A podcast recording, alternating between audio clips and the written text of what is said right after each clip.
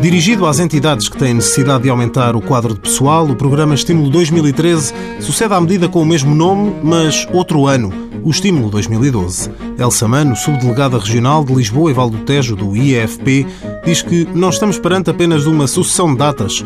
O estímulo está melhor. Temos uma versão mais simples e mais fácil de operacionalizar.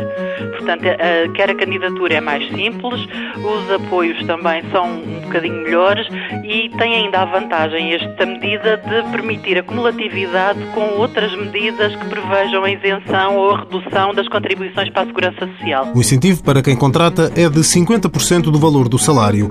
Quem é contratado deixa o desemprego e recebe formação consiste na atribuição de um apoio financeiro por cada trabalhador que a entidade empregadora contrate, desde que esteja inscrito no Serviço Público de Emprego e desde que haja criação líquida de emprego na empresa e desde que dê também formação profissional a estes trabalhadores contratados. A formação pode ser dada na própria empresa ou contratada a uma entidade exterior.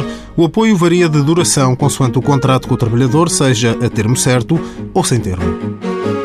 Mãos à obra financiado pelo Estado português e pelo Programa Operacional de Assistência Técnica do Fundo Social Europeu, sob o lema Gerir, Conhecer e Intervir.